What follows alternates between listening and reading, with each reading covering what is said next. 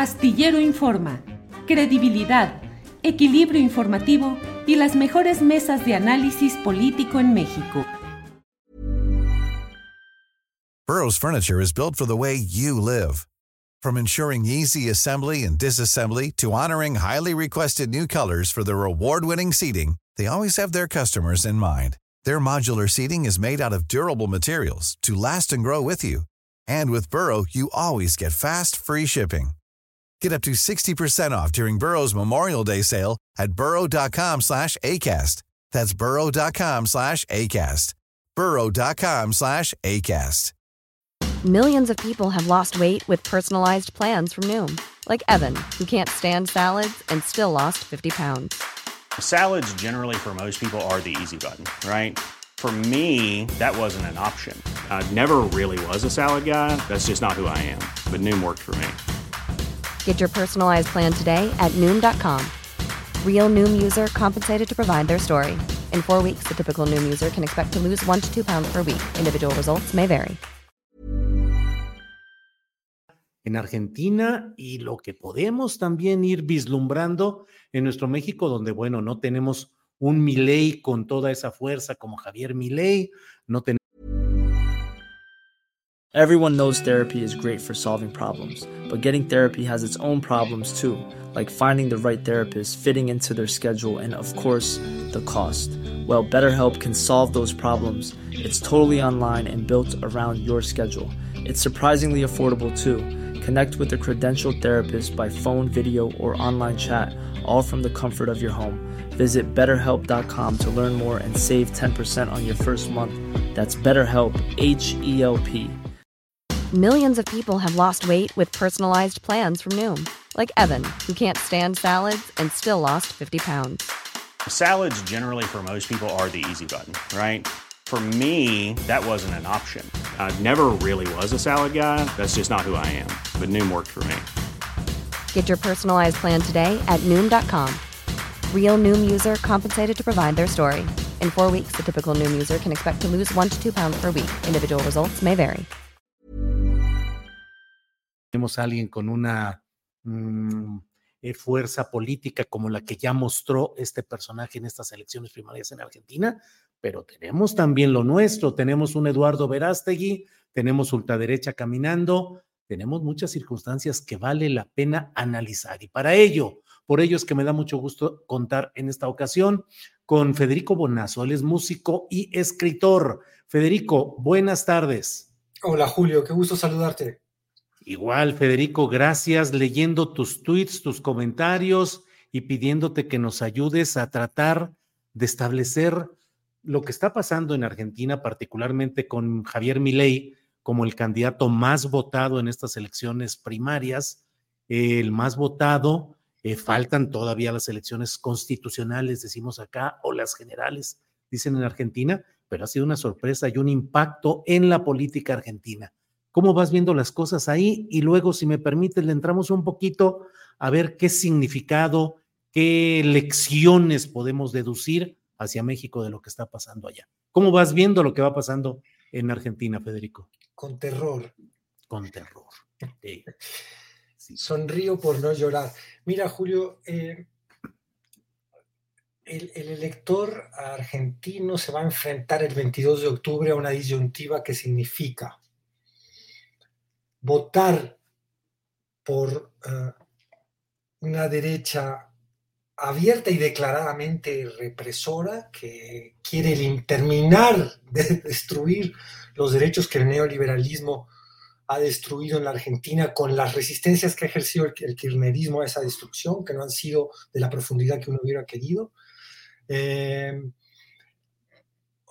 y por el otro lado, la opción que representaría ese mismo que, kirchnerismo que sería la de el ajuste que, eh, quiere hacer, quiere seguir haciendo el FMI sobre la economía argentina, que va a lastimar todavía más a, los, las clases menos, menos protegidas. ¿no? Entonces, se va a enfrentar el, el, el, elector argentino en el 22 de, de octubre a un escenario de muy poca esperanza y el surgimiento de estos personajes eh, bueno, provocan una cosa, hay como una sobreexplicación en torno a mi ley ahora, ¿no? ¿Qué significa? Yo creo que mucha gente se queda atorada en la dimensión narrativa de los, de los, estos fenómenos políticos encarnados en, personajes como Milley y no se preguntan qué representan. ¿no? Y yo creo que eso sería muy importante también definirlo aquí a la hora de analizar México, qué representan nuestras opciones políticas. Eh, hay tanto que decir de él. Él es un personaje que viene del empresariado, es un, ah, ha trabajado para Eurnequian, que es un, em, empresario que se ha beneficiado de ah, oscuros negocios con el Estado argentino. O sea que este hombre que propone terminar con la intervención del Estado, es decir, Milley, ha trabajado para empresarios que se han beneficiado de sus relaciones corruptas con el Estado. Por otro lado, ha trabajado con ex represores como Antonio Bussi en la, provincia de, Jujuy, que son gente que directamente ha estado involucrada en la represión durante la época de la dictadura.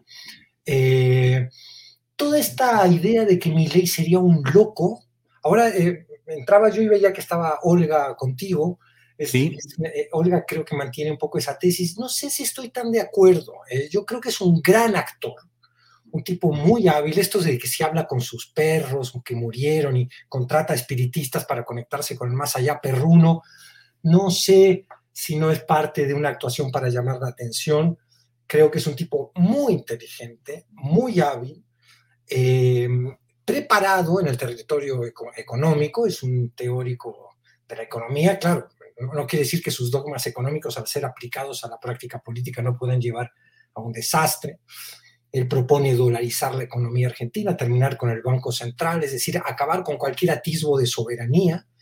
Eh, yo no creo que esto pueda ser eh, un hecho en la realidad a corto plazo en la, Argentina, pero es lo que él propone y con eso ha convencido y seducido a muchísima gente. En fin, es un personaje eh, de, interesante para analizar desde lo psicológico, preocupante, muy preocupante desde lo político. Eh, y yo creo que él ha crecido y este resultado, Julio, eh, del 30% que ha conseguido como primera fuerza en las primarias, em, a él mismo lo ha sorprendido. Yo creo que él estaba ahí como un agente del establishment económico para mover la agenda hacia la derecha, para conseguir que la discusión em, de los dogmas de la derecha eh, conquistaran, sedujeran a incluso los que son las víctimas más inmediatas de esos dogmas y, lograran entonces correr eh, la agenda y, permitir, por ejemplo, que el ajuste que propone el FMI no se vea como algo que, es lo que es, una inmoralidad, sino que se vea como algo plausible y necesario que cualquiera tiene, gobierno que llegue ahora va a tener que aplicar. Ahora, Federico, leo también en uno de los tweets que colocaste, dices, cuando se defiende a las instituciones financieras a costa del salario y la jubilación de la clase trabajadora y de la clase media, pasa esto. Cuando la izquierda claudica, pasa esto. Los enfurecidos con el sistema votan a favor de los que van a agudizar su miseria. Videla sonríe. Videla, el general golpista argentino.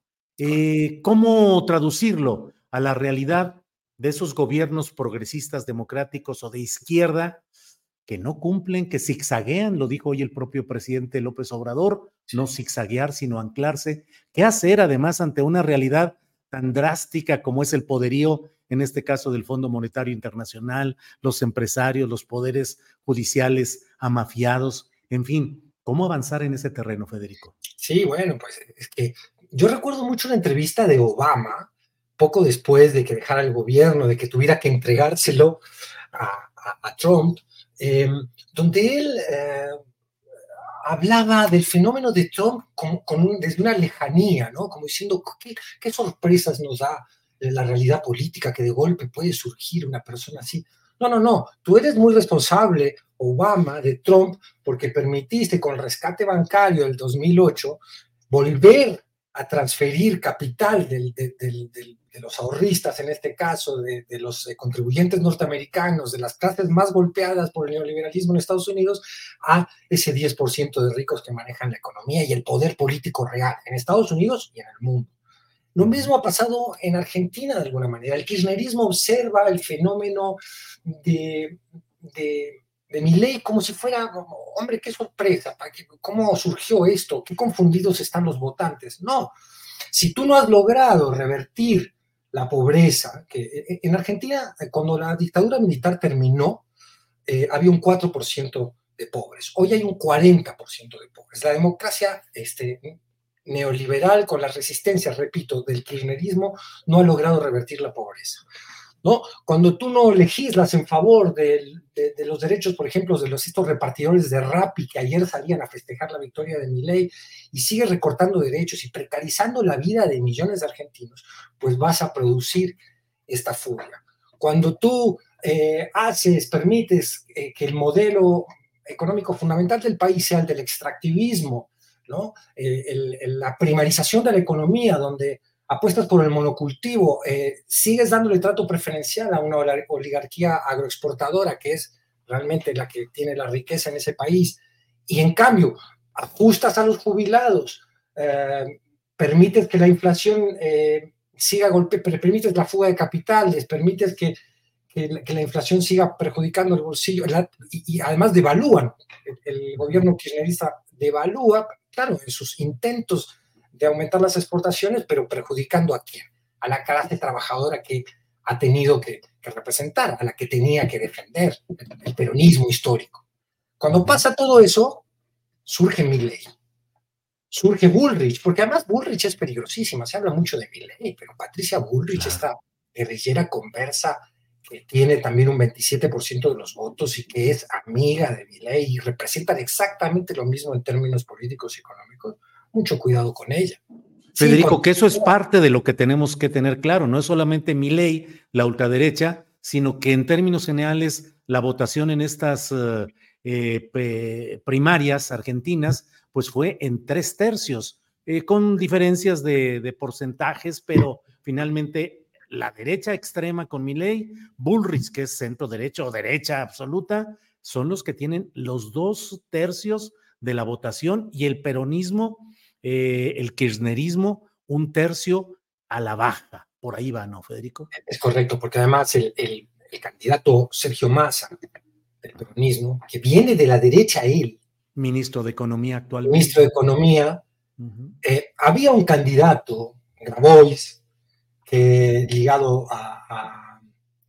al Papa, que es una persona que ha construido un espacio político de, reivindicación de la clase trabajadora, que hace mucho trabajo eh, con, eh, las villas miserias, que, tiene un programa realmente eh, de, bueno, de, apoyo a, la clase trabajadora más golpeada en estos años de neoliberalismo, y luego a eso hay que sumarle la pandemia, era la opción que tenía el kirchnerismo para dar un golpe en la mesa y decir, bueno, aquí si no radicalizamos un poco la resistencia desde un pensamiento de izquierda, si seguimos administrando tan indolentemente el capitalismo sin ejercer, por ejemplo, yo no digo desconocer la, la, deuda como propone la candidata Miriam Bregman de Izquierda Unida, que para mí en este momento es la mejor opción que tiene la izquierda en serio en la Argentina. Y de hecho, Julio, te, te recomendaría que la entrevistaras, que buscaras una entrevista con ella, yo podría intentar hacerte ahí, a ver si, porque es una persona muy, muy inteligente y que además este, tiene un análisis de la realidad política argentina muy fino en este momento. claro.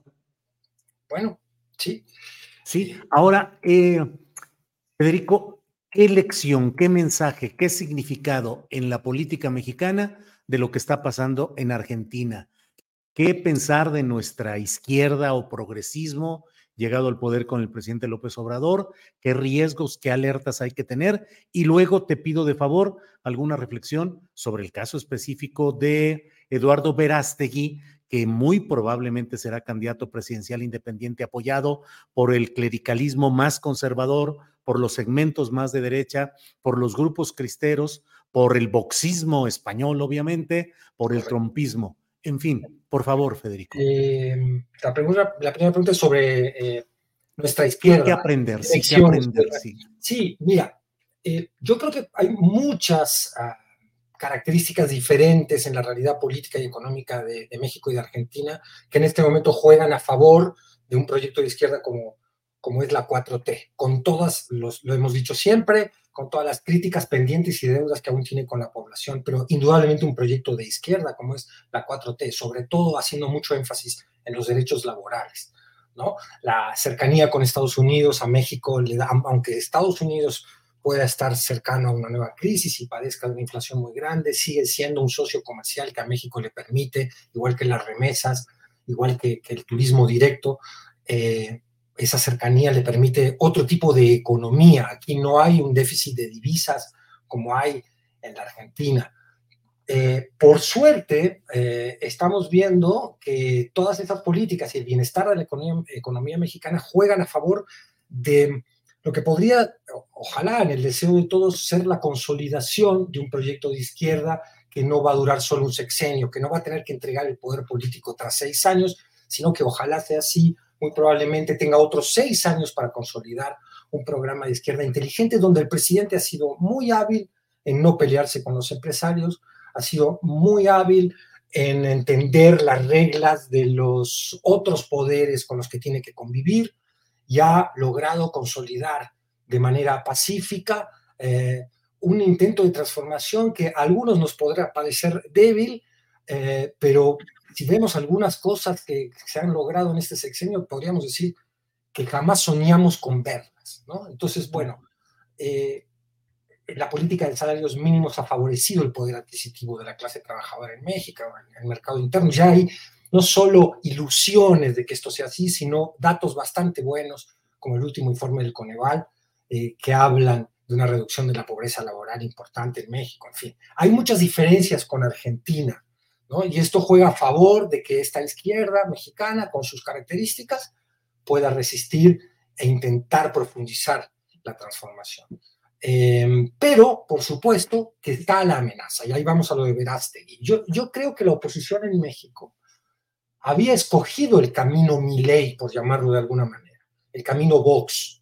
Lo había escogido y Lili Telles pintaba como la gran eh, figura que podía representar en su delirio, porque hay que ver que la indecencia tiene efectos electorales, ¿no? la, la patanería, el ser un inescrupuloso seduce a un porcentaje del electorado. Hay un 30% de argentinos que, que, creen que el patán de mi ley, eh, que es un abierto y confeso, eh, quiere ser un represor, puede, puede ser un candidato votable. Bueno, esa hubiera sido la apuesta aquí en México. Yo creo que mi ley que vino a México, junto con otros colegas de la alt-right, Argentina como Agustín Laje, han intentaron con Vox eh, llevar al PAN por ese camino, eh, invitarlo al PAN a que se sumara a esa estrategia política. Aquí yo creo que dieron un frenón y se fueron por Xochitl y cambiaron. Es decir, la agenda política en México está corrida a la izquierda, a diferencia de la Argentina que está corrida a la derecha. Entonces, Xochitl viene como alguien populachero a la que hemos visto decir algo interesante, desafiar por primera vez el dogma de, todos ellos de la meritocracia, diciendo que no puede haber meritocracia sin piso parejo. Ese es un discurso, un cambio de discurso interesante, destinado yo creo a conquistar a los electores que aún no decían su voto entre la 4T y ella el 24. Ahora, Verástegui puede ser ese sí, eh, el candidato que no va a lograrlo en el 24, pero sí puede instalarse eh, como en, cierto protagonismo en la arena política mexicana, que sí va a representar el ideario más, más bruto, más directo. Cuando digo bruto, no, no quiero burlarme de los que lo siguen y de los que piensan que puede ser una opción, me refiero a un pensamiento muy elemental, muy, eh, muy dogmático, muy religioso, ¿no? que, que sin duda es peligroso, a mi modo de ver, y podríamos explicar por qué. Bien, Federico, pues te agradezco mucho este repaso interesante y profundo de lo que está sucediendo en todo este escenario. Seguramente tendremos oportunidad de analizar estos y otros detalles que van a seguir avanzando. Seguiremos con la lupa puesta en lo que sucede en Argentina, con Milei, con el peronismo, el kirchnerismo y en México también, pues todo lo que lo que vamos avanzando en esto. A reserva de lo que desees agregar, Federico, yo te agradezco que hayas estado con nosotros en esta ocasión un, gusto muy grande para mí. Solo quiero agregar una pequeña cosa. Tiene un conflicto con la Universidad eh, Autónoma del Estado de México, mi ley, que es interesante mencionarlo. Hoy una, una persona en Twitter, eh, Susana, eh, por aquí tenía apuntado el nombre, se me escapa ahora, el nombre de ella, me, me habla de un plagio que hace Milley en su libro, eh, mm. Pandemonics. Aquí está Susana Bianconi. Milley tiene un libro que se llama Pandemonics, donde es evidente, hay que hablar de presunto plagio, tú lo sabes, Julio, para... Pero es evidente cuando tú comparas los textos que ha hecho un plagio al físico mexicano Salvador Uribarri de la Universidad Autónoma del Estado de México, ¿eh? lo que podría haber causado un patrimonio, un daño al patrimonio de la universidad. Ya este hombre tiene conflictos incluso con México. Un detallito de color para seguir este, caracterizando al personaje. Ya vi eh, el tuit que puso, dijo, te mando las dos primeras hojas y la última. Lo vamos a revisar, vamos a ver qué hay. Federico, muchas gracias por esta ocasión y seguiremos platicando. Hasta luego, Federico. Un gran abrazo. Hola, buenos días, mi pana. Buenos días, bienvenido a Sherwin Williams. ¡Ey! ¿Qué onda, compadre? ¿Qué onda? Ya tengo lista la pintura que ordenaste en el ProPlus app. Con más de 6.000 representantes en nuestras tiendas listos para atenderte en tu idioma y beneficios para contratistas que encontrarás en aliadopro.com. En Sherwin Williams somos el aliado del PRO.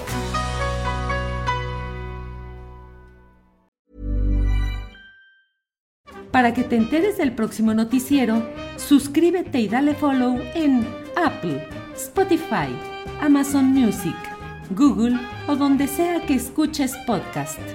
Te invitamos a visitar nuestra página julioastillero.com.